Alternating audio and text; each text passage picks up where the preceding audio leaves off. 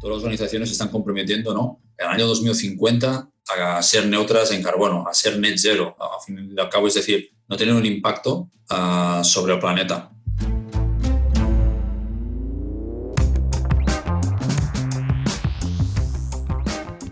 Con todos los mitos y medias verdades alrededor de las fuentes de energía, de su impacto y de su uso, decidimos prender la luz con What What. Con la misión de mostrar lo que realmente está pasando con la energía en nuestra región.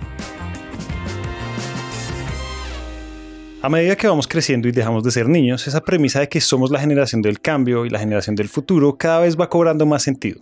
Y más allá de que esto logre empoderarnos o por el contrario hacernos sentir un poco abrumados, muchos de nosotros queremos marcar la diferencia y reducir nuestra huella ambiental, pero al mismo tiempo no tenemos ni idea de por dónde empezar. Y si esto nos pasa a nosotros como individuos, imagínense lo difícil que puede ser para una ciudad entera o para un sector de la economía, en un mundo donde ser sostenible ya no es un plus sino algo imprescindible. Y de eso se trata este episodio, de lo que se puede hacer a niveles más grandes como un todo para hacer la diferencia.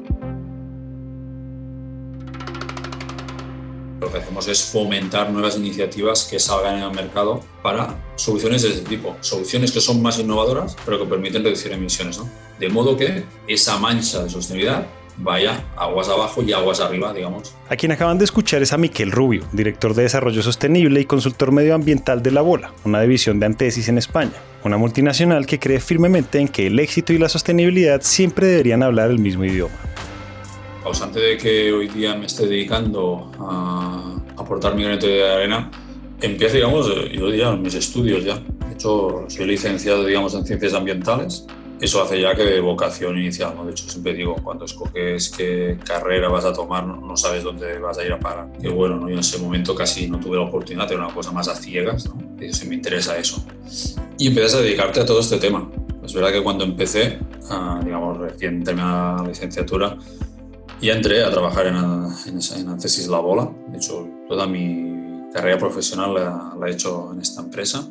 Miquel ha dedicado más de 15 años de su vida a la creación y gestión de ideas e iniciativas que permitan que este mundo siga siendo viable y habitable para las generaciones futuras. Y en esos 15 años ha presenciado de cerca esa evolución de responsabilidad social empresarial a sostenibilidad y ahora a ESG, que son las siglas en inglés para la gestión ambiental, social y de gobierno corporativo. Miquel ha trabajado en prácticamente todas las áreas relacionadas con estos temas, en movilidad, en energía, en desechos, en diversidad y evidentemente en cambio climático. Y aquí sigue, trabajando por estos temas. Y es un poco lo que me ha llevado aquí, a hacer un mundo, digamos, más productivo y más resiliente. Sería, digamos, nuestro propósito como organización, ¿no? ¿Cómo lo hacemos? Pues tenemos un portfolio de servicios tanto para sector privado como sector público para trabajar, digamos, la sostenibilidad en todas las corrientes, iniciativas a nivel mundial que se van lanzando debido a lo que en este caso la humanidad hemos generado. ¿no? En este caso el cambio climático es lo que nos marca. ¿no? El cambio climático hay que tomárselo en serio, muy muy en serio, pero a veces no basta con esto. Hay un reto gigante y es encontrar la manera en que todas esas iniciativas alrededor de este tema, más allá de que suenen atractivas y viables, sean una realidad. Había ya una corriente, sobre todo en términos de cambio climático, que a nivel mundial se estaban lanzando muchos proyectos, digamos, de desarrollo, de ver cómo todos los países, ¿no? pensando ya en lo que sería el futuro acuerdo de París, cómo se tenían que posicionar ¿no? En, esa, en esa lucha contra el cambio climático.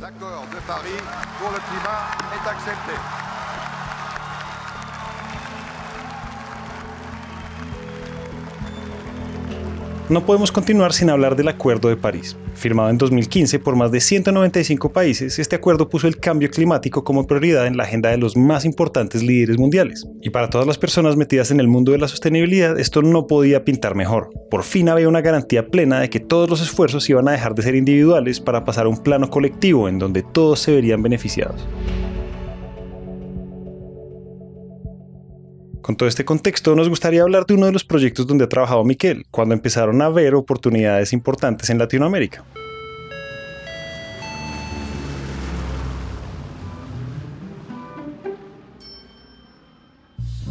Y fue allí donde pensamos que pues en Latinoamérica nos podía ir bien a nivel de negocio, sobre todo también había necesidad, ¿no? porque había una problemática como la misma que tenemos nosotros en Europa. ¿no? Allí que hicimos el salto en Colombia, Colombia sobre todo porque era un país donde esa actividad ah, ya empezaba a estar digamos, presente, había oportunidades comerciales y había necesidades, porque era una realidad.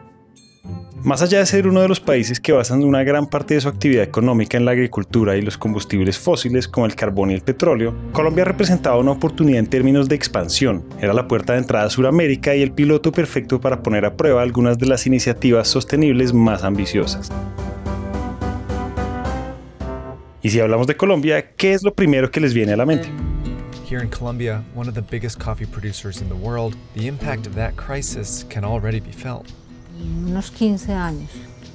La producción bajó enormemente. El año pasado fue una producción súper bajita.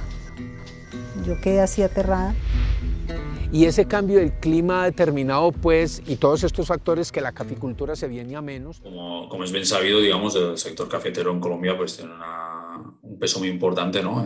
como sector económico y también como, sobre todo como sector social, ¿no? Dado toda la gente que está involucrada, digamos, en, el desarrollo de esa actividad. Que es un sector que está preocupado no solo por la problemática del cambio climático, sino también por, un sector, ah, una problemática que es que es un sector donde las personas implicadas están en digamos, una edad muy avanzada. Y eso es necesario, digamos, que se vea como un sector que tiene dinamismo, que quiere afrontar el futuro, ¿no? que capte nuevas generaciones que quieran trabajar en ello. Pero claro, para garantizar eso tiene que asegurarse que el cambio climático no le va a afectar, que va a haber digamos, unas ganancias iguales o mejores que hasta las que ha habido ahora, ¿no? Y de ahí que se hizo ese proyecto. Hay algo que pocos conocen y es que el calentamiento global y las emisiones de carbono en constante crecimiento han afectado de manera sustancial los cultivos de café en toda nuestra región tropical. La temperatura ideal para que un cultivo de café se pueda dar en condiciones normales es entre 16 a 21 grados centígrados, y ya se ha demostrado que en Colombia desde el 2013 hasta el día de hoy esas temperaturas se han venido incrementando entre 1 y 2 grados más de lo normal, haciendo que cada vez sea más común escuchar que un cultivo se echó a perder por las oleadas de calor extremas que azotan los cafetales. Adicional a esto, en la actualidad existen proyecciones que aseguran que para el 2050 la producción de café a nivel mundial se verá reducida en un 50%. Si esto pasa, el sector tiene sus días contados. Al percatarse de este problema, el gremio y el sector entendieron que había que tomar cartas en el asunto de inmediato. Se pusieron manos a la obra y empezaron a tocar puertas en busca de soluciones. Eso conllevó, digamos, al sector a, buscar, digamos, apoyo a través del ministerio y el Ministerio de Medio en este caso lo que hizo también fue buscar un poco de, digamos, lo que es habitual, buscar financiación internacional para llevar a cabo esto, ¿no? Y fue, fue aquí como a, través de, de, PNUD, ¿vale? También de Programa de Naciones eh, Unidas, pues desarrollamos un proyecto para evaluar lo que nosotros, un instrumento que se llama NAMAS. ¿vale? Las NAMAS es identificar qué acciones de mitigación de reducción de emisiones se puede desarrollar un sector concreto para que éste, cuando las tenga, digamos, clasificadas, pueda acceder a financiación, digamos, internacional para llevarlas a cabo. Eso es muy importante. Muchas veces se hacen muchos estudios, pero no pueden desarrollarse porque no existe esa financiación posterior. En este caso, pues ya había unos instrumentos, digamos, internacionales creados y nosotros, tuvimos, digamos, con la información que tenemos, pudimos trabajar en este proyecto de la mano del propio sector. A medida que el proyecto avanzaba y conocían en detalle los métodos de siembra y cultura cafetera del país, Miquel, el equipo de desarrollo y todos los involucrados en el proyecto se llevaron una gran sorpresa, una que llevaba como título y en mayúsculas la palabra resiliencia. Y fue muy interesante porque conocimos de primera mano cómo se trabaja, que se trabaja de un modo muy artesanal. Pues vimos una práctica que era plantar árboles en medio de las plantaciones, ¿no? De modo que tú tuvieras como como una protección, ¿no? que fuera la, cubierta de los árboles, te cubría. Eso permitía de algún modo tener más, más, zonas, digamos, sombreadas y de eso no tenía tanta calor, no se, no se, necesitaba tanta agua. Eso es muy importante porque si va a ser un uh, futuro eh, una problemática que no haya agua, es necesario encontrar medidas y es una medida muy poco invasiva. Estamos hablando de forestar, pero no maximizando las zonas, no, no, de manera muy puntual y puedes generar hasta un nuevo negocio, ¿no? Que es decir, esas plantaciones de árboles pueden servir para generar un nuevo, digamos, negocio posterior por su venta. En fin, era buscar lo que hoy día se habla mucho de economía circular, ¿no? Es decir, soluciono un problema, pero me permite, digamos, a salir con otras opciones a mercado también y buscar soluciones. Eso fue increíble y es una práctica que el sector ya sabía, pero faltaba ponerla, digamos, yo creo, en valor y realmente estamos encantados con esa solución. Es una idea muy interesante porque está poniendo en valor lo que hasta ahora yo creo que era la pata que faltaba. Desde la parte técnica se hablaba mucho, se tenía identificado dónde estaba la problemática, pero chocábamos con la parte financiera. Y ahora parece ya, y es una realidad, que se prima que los proyectos sean sostenibles. Y eso es la, digamos, la, la culminación de un círculo para poder realmente llegar a hacer esa transformación que necesitamos. Y claro, y claro es necesario tomar conciencia del gran valor que tiene la actividad agrícola, ¿no? En este caso nos permite una cosa muy simple, tener una taza de café, digamos, en nuestras mesas cada mañana. Y detrás de esa taza de café existen más de 800.000 empleos directos, más de 550.000 familias que continúan con esta tradición y más de 600 municipios que ven en el café ese motor que impulsa el desarrollo de su economía. El café es una parte esencial de nuestra herencia cultural y por el cual debemos unir esfuerzos como sociedad para que prevalezca. Después de haber trabajado con personas directamente afectadas por el cambio climático, que muchas veces no se tienen en cuenta, pero que merecen hacer parte del proceso, es necesario hacer una pausa para replantearnos el cómo y el por qué de lo que estamos haciendo. El cambio climático lo tenemos aquí, tenemos que trabajar para reducir, eh, vamos a poner todo de renovables, vamos a, a cortar todas las emisiones. Sí, sí, pero cuidado que hay mucha gente involucrada, mucha, hay un aspecto social a tener en cuenta, mucha gente detrás de esto. Todos los sectores han contaminado, todos los sectores tienen derecho a transformarse para ser un sector, digamos, menos impactante. ¿no? El sector minero no puede sacar de la noche a la mañana de, Colombia, porque eso supondría, digamos, entrar, digamos, en un fondo sin salida ¿no? para todas las personas involucradas. Ahí es donde entra el término de transición justa. Ahora, si se están preguntando qué es una transición justa, no hace falta irnos muy lejos para saber de qué se trata. Una transición justa es no dejar a nadie atrás y ofrecer una segunda oportunidad. Tendré que formar a esas personas que les vamos a quitar ese trabajo para que se puedan adecuar o colocar en otro sector. Tendremos que, de algún modo, ver dónde hay nuevas potencialidades, ¿no? Hay nuevos servicios o nuevas oportunidades, sectores que en los próximos años van a crecer, pues desde las mismas instituciones educativas empezar a focalizar para allí. Es decir, si las renovables va a ser un sector importante, pues ¿cuánta gente tenemos formada en eso? Es buscar opciones, eso es la transición justa. Es decir, no es suficiente con decir, llego, hago un plan, todo, cortamos las emisiones. No, no, no funciona así. Se tiene que adaptar todo eso a la transición. Claro, imagínense si de la noche a la mañana desaparecen miles de trabajos, pues el costo social de ser sostenible sería altísimo y esa no es la idea. Entonces, ¿una transición hacia qué? ¿Qué es eso para lo que nos estamos preparando? ¿Recuerdan que este episodio inició hablando del 2050? Pues por acá va la cosa. Las cosas no cambian de hoy para mañana. Estamos acompañando, digamos, a todos nuestros clientes en el sentido de cómo llegar ese viaje de transición hasta ese objetivo. Estamos hablando de 2050 en muchos casos. Pero claro, no te puedes plantar en 2047 si no habías hecho nada. Tienes que ir paso a paso. Todos los esfuerzos que Miquel viene desarrollando en temas de carbono cero, resiliencia empresarial y transición justa hacen parte de un plan impulsado por Antesis y el Banco Interamericano de Desarrollo, que pone sobre la mesa lo importante que es para los gobiernos centrales planificar en el mediano y largo plazo un programa que desarrolle ciudades sostenibles. ¿Qué tiene que hacer esta ciudad para reducir ese impacto? O sea, fomentando una movilidad más sostenible, con nuevos transportes colectivos, con ah, fomento de la bicicleta en algunos casos, zonas más peatonales, de hecho, hay un, ahora ya viene en auge muy consolidado peatonizar digamos, las zonas más centrales de las ciudades, con zonas donde solo la gente puede andar, en cambio los carros no pueden estar.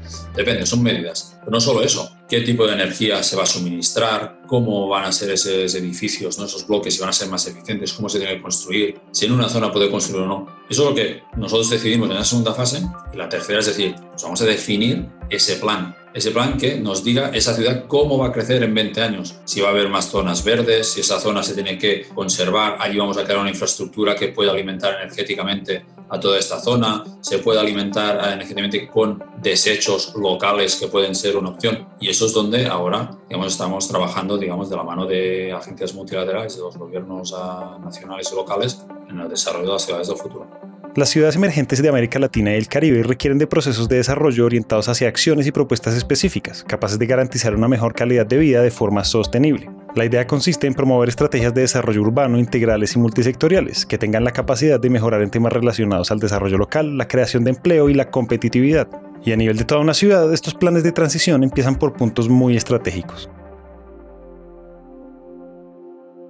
Hay un ejemplo que mezcla dos cosas, que es con la, con la Federación, digamos, de, biocombustibles. Carros tenemos por todo, en el caso de Colombia tenemos por todo el país, ¿no? Tenemos industrias que utilizan eh, combustible.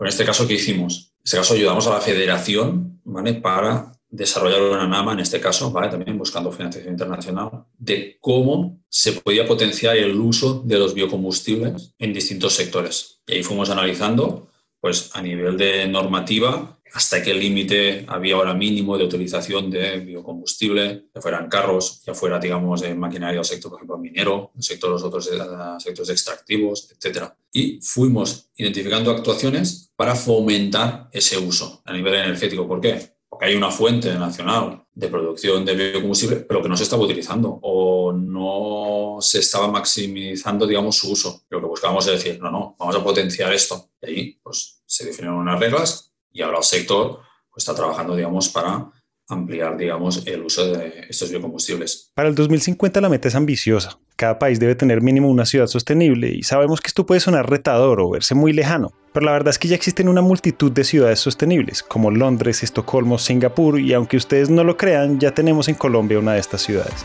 El ejemplo de Popayán, ¿vale? aquí en Colombia, en la cual se trabajó todo el análisis, sobre todo analizamos, ah, creo que es importante toda la parte hidrográfica, ¿no? es decir, las venidas de agua, de agua, cómo podían afectar. Pues determinar en qué zonas de esa ciudad se dejará de construir y en cambio se crecerá, digamos, más en otras zonas. En este caso llegamos a propuestas de, de este tipo. Y luego a partir de, de, aquí, a través del programa de ciudades sostenibles y emergentes, lo que está haciendo, digamos, el BID es no solo estos estudios de planificación, sino también de implementación, a lo que decíamos ah, anteriormente. Está aportando financiación a los gobiernos para llevar a cabo esos cambios, es decir, no se quede, digamos, de un estudio, sino que eso se lleve, digamos, a buen puerto. Popayán es solo el inicio, así como el ejemplo para reimaginar nuestras ciudades en América Latina. Pero no hay que esperar 30 años más para tener evidencia de si logramos ser o no sostenibles como sociedad, pues como quien dice, el cambio empieza por nosotros. Yo creo que estamos en un momento que todas todo lo que podemos hacer todos es clave. No hay momento, digamos, de decir, no, más adelante. No, no. Ya hemos pasado, digamos, el límite. A nivel del planeta no podemos permitirnos el lujo de que incremente la temperatura. Tenemos que sumar todos para reducir al máximo lo que podamos nuestra, nuestra digamos, actividad impactante. Es verdad que todos queremos hacer muchas cosas, queremos viajar para aquí, queremos desarrollo, pero todo se puede hacer dentro de unas medidas, digamos, que sean coherentes, que sean poco impactantes. Y nada, mm, desde nuestro punto de vista trabajamos ¿no? en tesis para llevar a cabo a realidad estos sueños, ¿no? que todo el mundo realmente esté remando para lo mismo y se pueda conseguir digamos, ese cambio de tendencia que hasta ahora hemos tenido y que nos permita garantizar, digamos, muchos años más el desarrollo, digamos, de nuestra generación. Para llegar a ser una sociedad sostenible tenemos que ser personas sostenibles y vale la pena resaltar que como consumidores, trabajadores y ciudadanos podemos aportar al cambio. Tenemos que ser conscientes que en esto estamos todos y que no importa si estamos lejos o cerca de casa, somos ciudadanos del mundo y en nuestras manos está hacer de este planeta un hogar para todos los organismos que habitan en él.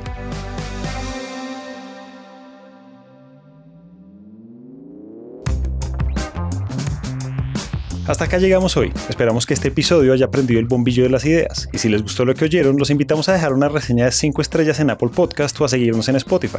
A Miquel Rubio le damos las gracias por compartir su experiencia y su conocimiento. Y si están interesados en conocer más sobre soluciones energéticas, los invitamos a que nos sigan en nuestro LinkedIn Empresas Gascun y Gas Vida Gas. Ahí van a encontrar artículos, invitaciones a webinars y mucho contenido valioso alrededor de la energía. Este episodio de What What fue dirigido por Julián Cortés y producido por Carlos Bernal y Juan Pablo Ramírez. Musicalizado por Juan Diego Bernal, el trabajo gráfico es realizado por Luisa Ríos y Angie Acuña y todos los episodios son alojados en Spreaker.com. Esta es una coproducción de Empresas Gasco y Naranja Media. Yo soy Julián Cortés, muchas gracias por escuchar y nos vemos en el próximo episodio.